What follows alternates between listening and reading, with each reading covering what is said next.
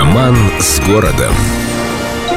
Глава, в которой мосты повисли над водами. Царь Петр искренне считал, что по суше передвигаться себя не уважать. Поэтому к сооружению мостов в юном Петербурге относился своеобразно и пытался всех усадить в лодки. Однако первый петербургский мост был построен ровно в год основания города. И хоть основателю эта затея вообще не нравилась, пришлось смириться. К тому же наплавной мост, соединивший Заячий остров с Березовым, своевременно назвали Петровским.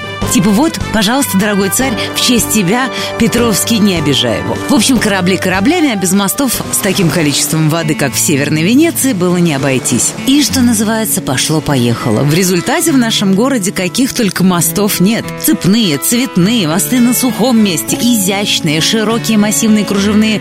В общем, чуть меньше, чем в Венеции, но больше, чем в Амстердаме. А про прочие города мира и речи не идет.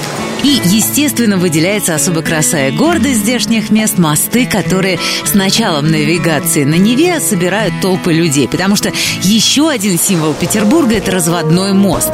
Зрелище, которое производит впечатление даже на самого скептически настроенного черствого гостя города. А в белые ночи стрелка Васильевского напоминает настоящий человеческий улей, потому что как же не пойти полюбоваться на разводку Дворцового, а? Это же просто праздник какой-то. Ну и, конечно, вы коренной петербуржец, если при виде разводящегося моста вы говорите не «О да», а «О нет». С любовью к Петербургу. Эльдо радио.